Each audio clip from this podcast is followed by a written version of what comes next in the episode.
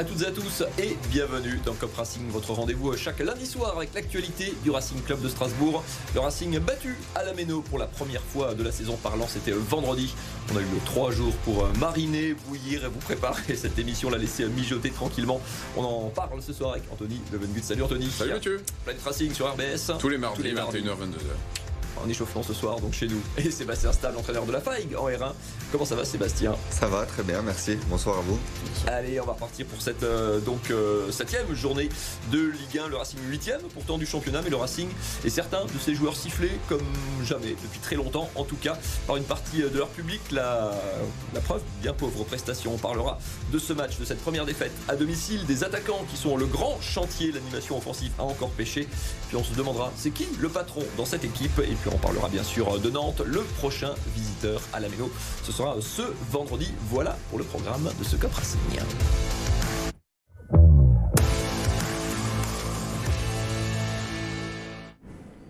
Le Racing n'est donc plus invaincu à la Méno, troisième défaite de la saison, la première donc devant son public. Tout ça face au euh, vice-champion de France, Anthony. Un match euh, et un résultat surtout, plutôt déçu, plutôt frustré. Insipide, on s'y attendait. Euh, on est passé, je disais, il y a un mois, on était nul à chier, on est passé nul à chier à chier, donc il y a quand même une, une évolution positive. Euh, mais c'est, en fait, on, moi je dis souvent aux copains, j'ai l'impression quand je viens au stade, et Dieu sait que j'aime le Racing, que je perds 90 minutes de ma vie. Parce qu'en fait, il se passe pas grand chose. Alors là, ce coup-ci, à leur décharge, on a eu un bon premier quart d'heure. Euh, ou en tout cas un quart d'heure un peu plus offensif, où on s'est créé quelques occasions, par Bakwa, par, Angelo. par Angelo. Mais au final, c'est quand même très stérile offensivement. En fait, on, on n'apporte pas grand-chose. Le seul dynamiteur dans cette équipe, c'est Angelo. Euh, c'est lui qui ramène un peu de fraîcheur. On va en parler justement effectivement de l'animation offensive dans un instant. Sébastien, est-ce que tu es euh, plus nuancé ou euh, tout aussi euh, sceptique qu'Anthony? Ben, Non, c'est sûr qu'on a, qu'on a du mal à voir un petit peu où l'équipe veut aller surtout, en fait, sur, sur son animation. Donc je pense que aujourd'hui, par rapport à l'effectif qu'il y a en place, c'est qu'est-ce qu'on doit, qu'est-ce que le Racing doit, doit mettre en place pour avoir un, style de jeu propre à lui. Et là, je pense que, je pense que là, ça se voit sur les sur les deux animations qu'il a voulu mettre en place aussi, euh, aussi bien sur l'aspect défensif et euh, le modifier sur l'aspect offensif, mais quand vous n'avez pas vraiment le ballon, on se retrouve quand même à, défendre quand même un peu plus. Donc, on euh, disait, il y a eu une bonne entame. Pourtant, tu, tu as cru que c'était la bonne, que c'était parti, qu'on avait enclenché quelque chose? Alors, on a, on a, une, on a une bonne entame. Pourquoi? Par rapport euh, justement à ces phases de transition. Mmh. On, a, on se montre dangereux sur ces phases de transition et on sait le faire. Donc, pourquoi pas justement optimiser notre jeu sur ces phases-là euh, et sur notre pressing. Mais, mais je pense qu'aujourd'hui, oui, Strasbourg a, a peut-être justement quelque chose à, en tirer, à tirer des leçons de ce genre de match. Anthony, je me fais l'avocat de la défense dans tous les sens du terme. Est-ce qu'on n'a pas quand même trouvé, notamment défensivement, un peu plus d'assises sur ce match? Lance a quand même des occasions en toute fin de match, certes, mais n'a quand même eu très peu de situations pendant quasiment une heure, même s'il marque évidemment sur cette euh, séquence. Est-ce qu'il n'y a pas des progrès malgré tout? Alors si, si. Quand, on regarde par rapport à la période de Julien Stéphan, où on prenait 2-3 buts par match sur la fin de, son mandat, c'est vrai qu'il y a du mieux, mais euh, pour moi, c'est, on va dire que c'est un, reliquat d'héritage de Frédéric Antonetti qui avait ramené cette rigueur et cette, cette grinta de nouveau. Euh, on a trouvé notre défense, ça c'est sûr. On a trouvé notre milieu, je le pense. Par contre, on n'a pas trouvé notre attaque. Et, et la première défense, pour moi, c'est l'attaque. Et malheureusement, et, j'ai rien contre ce jeune, mais quand tu vois Emega qui fait pas le pressing, euh, le premier pressing, je sais pas si c'est ce qu'on lui demande ou pas. Mais en tout cas, déjà, ça part de là. Euh, il va pas au duel, il fait pas le premier pressing.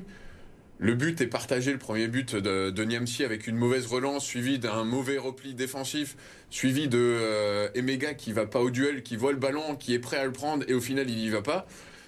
Mais je veux dire, c'est courant chez lui, et on n'a pas de neuf, on n'a plus de vrai neuf. On a, le style du jeu du Racing, c'était un jeu de haut but avec Ajorc, avec Diallo, euh, capable de garder le ballon pendant une deux secondes le temps que le bloc remonte. Là, on l'a plus. On a plus ce profil là. On a plus ce profil là, et, c'est vraiment ce qui manque encore à Strasbourg pour, pour pouvoir se créer, je pense, des occasions offensivement. On va parler justement du, euh, domaine offensif qui inquiète au petit coup d'œil au classement, peut-être juste avant, juste avant ça. Parce que euh, si on ne regarde que le classement, malgré tout, le Racing est plutôt euh, s'en sort pas trop mal pour l'instant, hein, même s'il perd deux places sur cette journée. Il est, il est huitième avec ses, trois victoires qui le mettent confortablement, on va dire, dans le, dans le ventre mou, dans le milieu du, tableau. On a dit qu'on allait parler de l'attaque. C'est un peu le, le désert, effectivement, le gros souci du Racing très peu d'occasions, Sébastien, euh, encore une fois, de tirs cadrés sur ce, sur ce match. Le Racing a la troisième plus mauvaise attaque du, championnat. Tu Tu es assez d'accord? Le reste commence à se stabiliser peut-être? Et ça pêche devant ou c'est vraiment un problème global Non, mais je pense que par rapport à leur animation défensive, ça reste cohérent, puisqu'on l'a vu même sur les matchs précédents où c'était quand même Strasbourg qui était assez solide, qui est assez solide. Après, c'est le système qui veut ça. Quand vous avez une ligne de 5, une ligne de 4, il euh, ben, faut arriver à la transpercer. Et c'est pas, et pas évident pour, le, pour leur adversaire. Donc ça, je pense qu'ils le maîtrisent. Après, derrière, euh, c'est sûr que que forcément, euh, quand tu es euh, dans cette phase-là, euh, est-ce que derrière la phase offensive, c'est toujours la plus compliquée à travailler Se créer des situations, c'est plus compliqué en soi. Mais aujourd'hui, oui, c'est ce qui est pénalisant et ce qui est dommage, c'est que le non, trop peu de situations créées sur l'animation offensive. Et là, je pense que derrière, c'est l'identité de jeu de Strasbourg qui doit être éventuellement revue, de savoir ce qu'on fait, ce qu'on doit faire pour pouvoir mettre à mal l'adversaire. On peut refuser le jeu, mais en refusant le jeu, on peut très bien se créer des situations, des opportunités euh, sur des phases de transition sur lesquelles là-dessus on doit être euh, encore plus tranchant que ce qu'on l'est. Donc euh, après c'est une volonté, ça sera un choix justement du, du coach de savoir comment on veut attaquer, comment on veut faire mal aux équipes adverses. Anthony, toi qui aime bien l'histoire aussi du Racing, on a rarement vu un Racing aussi euh, pauvre offensivement, se créer aussi peu d'occasions depuis, je ne sais pas, 20, 30 ans que tu fréquentes la Méno. J'ai pas souvenir, sous Jean-Pierre Papin, on gagnait un peu à l'arrache, avec Moulungi à la 96e sur une main attaquant, hein, voilà. Mais, mais, mais c'était pas flamboyant, mais on gagnait et c'était à l'arrache. Mais à la limite, c'était la Ligue 2, c'est autre chose qu'on demandait aussi. Euh, là, c'est vrai que euh, limite quand on a un tir cadré, on exulte parce que c'est peut-être le seul qu'on aura vu du match, quoi. Euh, moi, je pense vraiment, en fait, euh, comme dit le jeu du Racing, c'était un jeu dos au but et un jeu composé de centres. C'était essentiellement ça par le passé. On est resté un peu sur ça. Malheureusement, on a un neuf qui est pas très très bon de la tête, même s'il a marqué contre euh, Lyon de la tête, mais c'était plutôt un, épiphénomène qu'autre chose. Je verrais bien remettre Emega sur une aile parce qu'il est quand même assez rapide euh, et trouver. Alors j'aime bien Motiba par sa fraîcheur, même si là il n'a pas apporté ce coup-ci, mais de, de, trouver un neuf qui est capable de garder le ballon dos au but, puisque c'est le jeu historique du Racing, ou alors ce qu'a fait Emega face à Metz, c'est de, redescendre pour casser des lignes, mais on lui donnait balle, au pied. Et donc du coup, bah, ça, ça crée de l'espace, ça emmenait le joueur avec lui, et ça permettait de basculer d'un côté. Mais là, de lui donner des ballons comme on le fait à l'heure actuelle, où on sait qu'il va pas y aller, bah ça sert à rien tout simplement. Regardez euh, ce chiffre d'ailleurs assez euh, révélateur de la disette offensive du Racing euh, ce vendredi soir à la Méno. Ce chiffre c'est 6 comme le nombre de ballons touchés par le Racing dans la surface adverse. C'est je sais pas, j'ai pas compris par rapport au match précédent, mais Sébastien, quand on touche que 6 ballons dans la surface adverse, tu fais du foot, là on est sur 100 minutes quasiment, plus avec le temps additionnel. C'est compliqué de marquer quand on a dit ça. Ah, c'est sûr que ce genre de stat-là euh, vous montre clairement comme quoi on est euh, inoffensif. Donc, euh, et je pense que je pense qu'aujourd'hui c'est vraiment un, un, très gros chantier. Alors par rapport à l'effectif, euh, oui. Par rapport aux joueurs, euh, certainement aussi. Mais par rapport à cette animation de, de, comment on veut porter le danger dans la surface adverse. Mais que ce soit la prise de risque, que ce soit la prise de profondeur. Sur ce match, moi, de vendredi, j'ai trouvé justement euh, trop peu de mouvements pour étirer cette, cette défense de lance, que ce soit des appels en profondeur, des décrochages dans les intérines, du jeu un peu plus combiné pour, pour pouvoir voilà, faire exploser cette défense. Mais, euh, mais encore une fois, c'est euh, aujourd'hui, je pense que on a perdu des joueurs offensifs qui étaient euh, qui étaient solides, comme Diallo qui nous a fait une très grosse deuxième partie de saison l'année dernière. Et, et aujourd'hui, on n'a pas ce profil-là qui qui qui monopolise une défense et qui ouvre des brèches derrière. Donc donc je pense qu'aujourd'hui, oui, Menga est en, est en difficulté et ça se ressent hein, le fait de ne pas avoir ce profil-là qui mette les défenses à mal un petit peu abandonné effectivement aussi aux, avant-postes. Troisième et dernière séquence de cette première mi-temps de Cop Racing. On l'a intitulé euh, C'est qui le patron? C'est qui le patron Anto dans cette, euh, dans cette équipe? On avait déjà effleuré le sujet en début de saison parce qu'on sentait bien que de se dire mais qui allait porter un petit peu cette équipe, incarner le leadership mental, le leadership technique aussi? On parlait d'Emmanuel Emega, c'est quand même 20 ans, Angelo à ses côtés 18, Abib Dira 19. On a quand même des joueurs chargés de la, qui ont donne les clés de l'animation, qui sont euh, extrêmement jeunes. Je trouve qu'il n'y en, en, a pas trop trop. On va dire que Angelo a pris le leadership technique sur le terrain. On sait que il va tenter plein de fois. Il y a un moment donné, ça va passer, il va se passer quelque chose. Moi, sur le match de Lens, je me dis, il va marquer, c'est sûr, parce qu'il était à chaque fois à deux doigts, il mettait le bon ballon, ça va passer. Après, le leader mental, il y avait Gilbert qui était titulaire en début de saison, qui a perdu sa place face à Senaya, et je pense qu'il l'a perdu pendant un petit moment, puisque Senaya fait des matchs corrects aussi. Euh, mais euh, c'est vrai que c'est partagé entre Niamsi, entre Cels, euh, mais il n'y a pas de, de vrais de vrai aboyeurs, de vrais leaders. Je pense que c'est vraiment ce qui manque et ce qu'il faudra regarder au mercato. Arrêtez de regarder des, des jeunes, au mercato. des jeunes potentiels, oui, parce que euh, moi je suis au mercato depuis 4 matchs, hein. euh, des jeunes potentiels et trouver un joueur d'expérience comme Morgan Sanson, un exemple qui capable de par son expérience d'être un leader technique, mais aussi un leader dans le vestiaire. Attention parce que dans le parti recrutement, on a dit qu'on ne recrutait pas de joueurs de plus de 23 ans. Donc Sébastien, le casse-tête euh, continue. Euh, à qui tu confies les clés du, du, camion dans cette équipe ou qui vois-tu les prendre C'est c'est compliqué puisque derrière il y a, on parle surtout d'expérience en fait. Donc euh, et c'est sûr qu'aujourd'hui euh, que ce soit Diarra, comme vous l'avez dit, que ce soit Angelo, euh, que ce soit Emenga, c'est des joueurs de qui ont du fort potentiel, mais qui doivent être encadrés autour de ça. Euh, Cels c'est très loin dans le jeu, donc je pense qu'aujourd'hui c'est Cels, on va dire la la pierre de, de l'édifice, mais mais c'est pas le relais sur le terrain et qui peut organiser, on va dire le pressing, faire remonter le bloc et tout ça. Donc très nerveux aussi, Matt quand même. Hein. Il est quand même beaucoup dans la communication, parfois un peu euh, à houspiller ses défenseurs. ah oui, c'est sûr, mais ça c'est son rôle. capitaine toi, ça, mais ça c'est son rôle. C'est son rôle en, de bouger sa défense et de, de, faire en sorte que les placements soient respectés. Mmh. Maintenant, maintenant il y a tout une autre partie sur le pressing, sur l'animation, sur le fait de faire remonter le bloc, de défendre en avançant. Enfin, de, euh, et, et, cette chose-là, aujourd'hui, moi personnellement, je vois pas trop euh, qui, au milieu de terrain ou derrière en défense centrale, est capable, euh, si vous voulez, de, de prendre vraiment l'équipe l'équipe par la main, quoi. On va parler de la suite, notamment effectivement de tous les défis qui se posent au Racing. On parlera de Nantes qui débarque à la Véno. Ce sera ce vendredi soir. Tout ça dans un petit instant. On revient pour la deuxième mi-temps de Club Racing.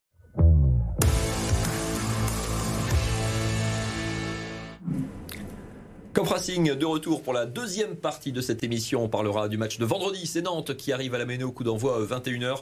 Avant ça, on va revenir sur quelque chose qu'on n'avait pas vu ou plutôt entendu depuis très très longtemps. Des sifflets à la mi-temps pour accompagner les joueurs en vestiaire, des sifflets à la fin du match, des sifflets aussi sur les remplacements de joueurs, notamment Emmanuel Emega. Euh, J'ai Anthony, pas souvenir d'avoir entendu ça depuis quasiment 15 ans, depuis le, la remontée, euh, depuis les tréfonds du, du monde amateur. Qu'est-ce que, qu'est-ce que ces sifflets veulent dire j'avoue, j'en ai fait partie. J'ai jamais sifflé, franchement, j'ai jamais sifflé Racing que depuis euh, deux matchs. Euh, pourquoi? Parce que je pense que c'est une frustration des supporters. Je sais pas si j'ai déjà dit ici, mais entre le projet que Marc Keller a vendu en disant on va passer un cap, tout dans la continuité, et ce qui est en train de se passer au final. Euh, ce qui est en train de se passer, c'est qu'effectivement, on prend des joueurs peut-être à potentiel, mais on est en train de régresser. Euh, on le voit pas encore au classement, mais dans un ou deux matchs, on le verra, puisqu'on est qu'à 3 points de la 15e place, si je me trompe pas. Mais c'est surtout, en fait, ce que, les Alsaciens ne demandaient pas à ce qu'on soit euh, en Ligue des Champions tous les ans. Ils demandaient à se retrouver dans un club avec, avec euh, une identité et des valeurs ce qu'on avait jusqu'à maintenant. Euh, quand je prends euh, Anthony Gonsalves, c'est un mec, tu sais que techniquement c'est pas Zidane, mais par contre, euh, je me souviens d'un match face à Metz où il met un coup de coude, le mec vole sur le banc et derrière on centre et c'est Camargue. C'est ça qu'on demande, c'est que les mecs se défoncent à 300%. Quand Emega sort, Emega, la stat du match quand même, il touche 8 ballons, 6 passes, 2 duels ratés et 2 passes ratées sur 70 minutes. Même lui, je pense qu'il sait pourquoi il sprint pour sortir. Jaune, Et il sait pourquoi il sprint pour. Parce qu'en en fait, on a l'impression que certains ne jouent, mouillent pas le maillot, jouent pas le jeu. C'est les anciens qui montrent l'exemple. C'est le niveau et c'est le. Je sais pas comment il faut dire, on en reparlera. Le projet. tromperie sur le, sur le projet. Sur la marchandise. C'est. C'est sifflé ton, ton surpris, ça fait très très longtemps qu'on n'avait pas entendu ça. Alors siffler, on peut, on peut montrer de la, du mécontentement sur, euh, sur, sur le jeu oui, qu'on voit de, de Strasbourg. Après, ce qui m'étonne, c'est qu'on n'a pas sifflé Strasbourg euh, ces dernières années, quand c'était très compliqué l'année dernière. On a, on a traversé des, des, périodes très compliquées. Là, on est quand même. Alors, euh, Anthony disait, on est à 3 points du 15e, ok, mais on est à 4 points du premier.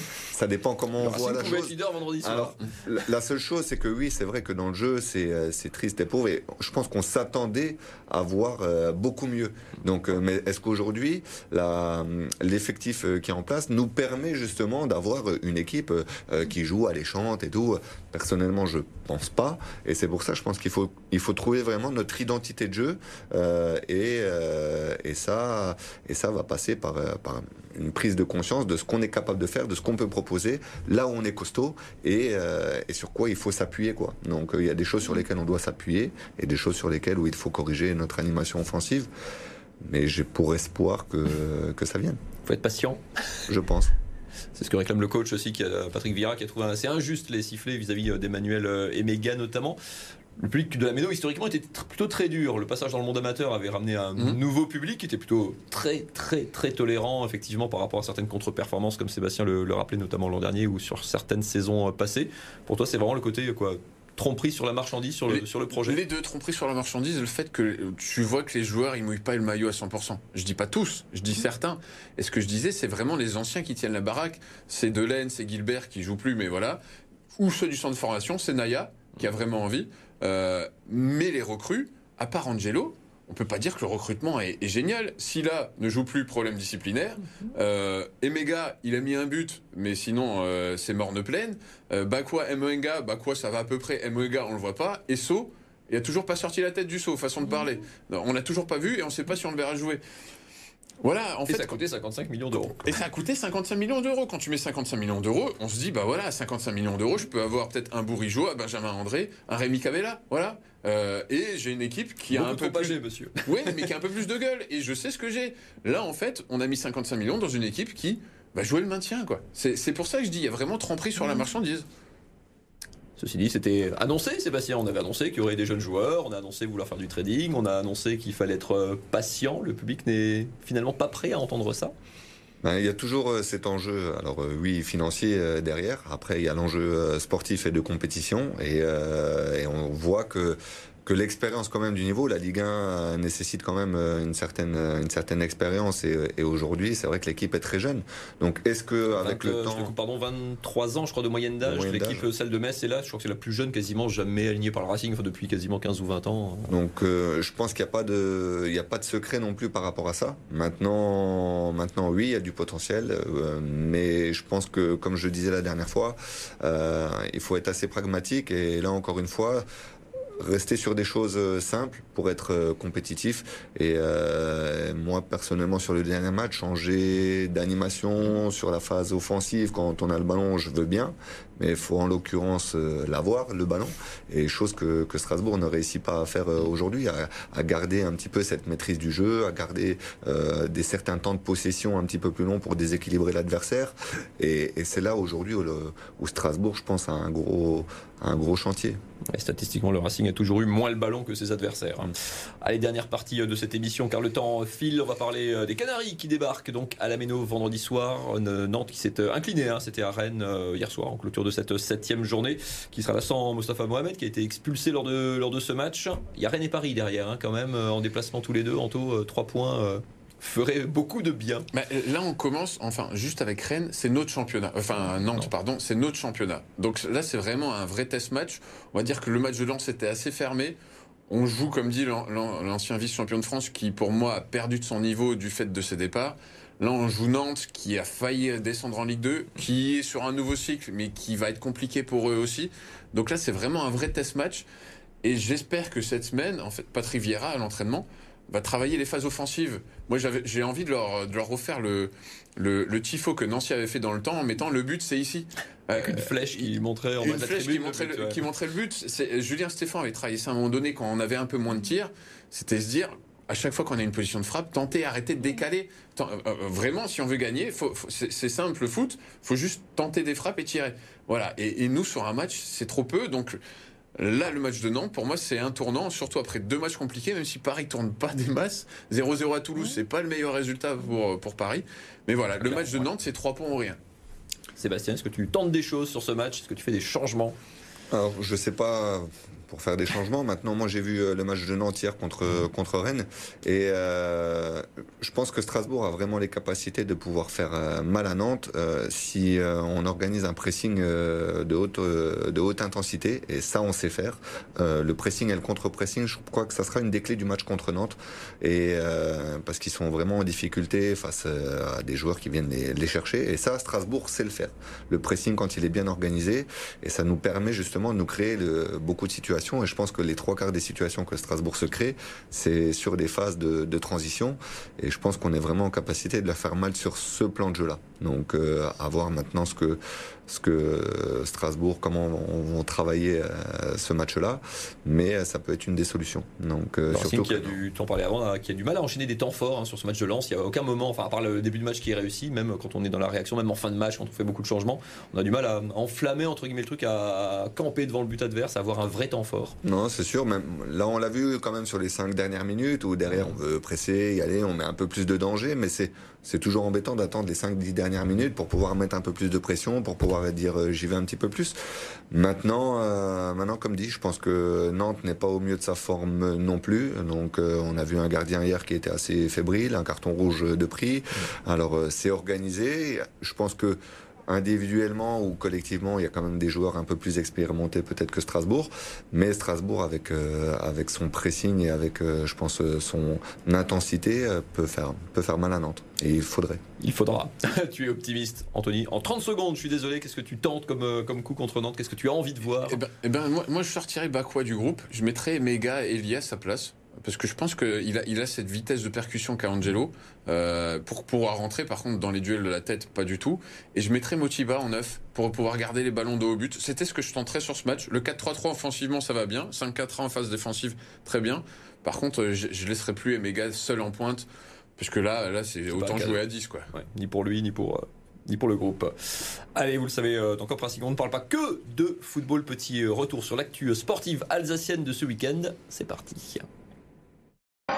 Mission accomplie pour la SIG qualifiée pour la phase finale de la Ligue des Champions opposée à l'équipe espagnole d'Obraïdoro lors de la finale des qualifications samedi. L'équipe strasbourgeoise était pourtant menée à l'issue du premier quart-temps, mais emmenée par ses deux leaders offensifs, Clinton Hooker 18 points et Phil Booth 17 points, le club alsacien a su inverser la tendance, plus 6 pour la SIG à l'entame du dernier quart-temps.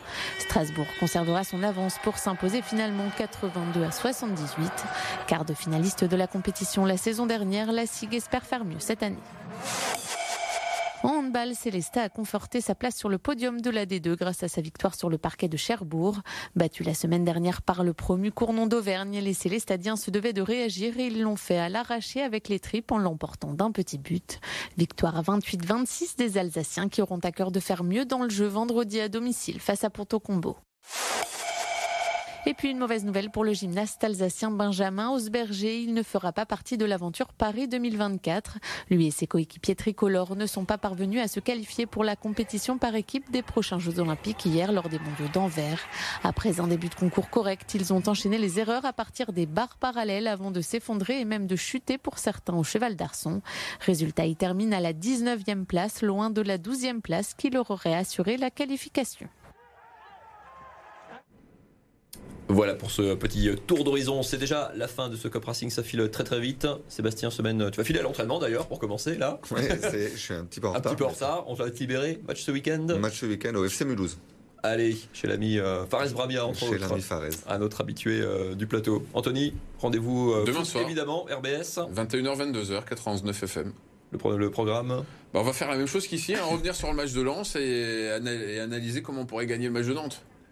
Eh ben voilà, une bonne idée. Si tu as une idée, tu peux écrire au coach Vieira. Il sera peut-être preneur de tes, euh, de tes conseils. Merci à tous les deux, en tout cas, d'avoir été euh, sur le plateau de Cop Racing. On vous donne rendez-vous évidemment lundi prochain. Le match de Nantes, évidemment, vendredi soir, 21h à la Méno. Excellente soirée à toutes et à tous.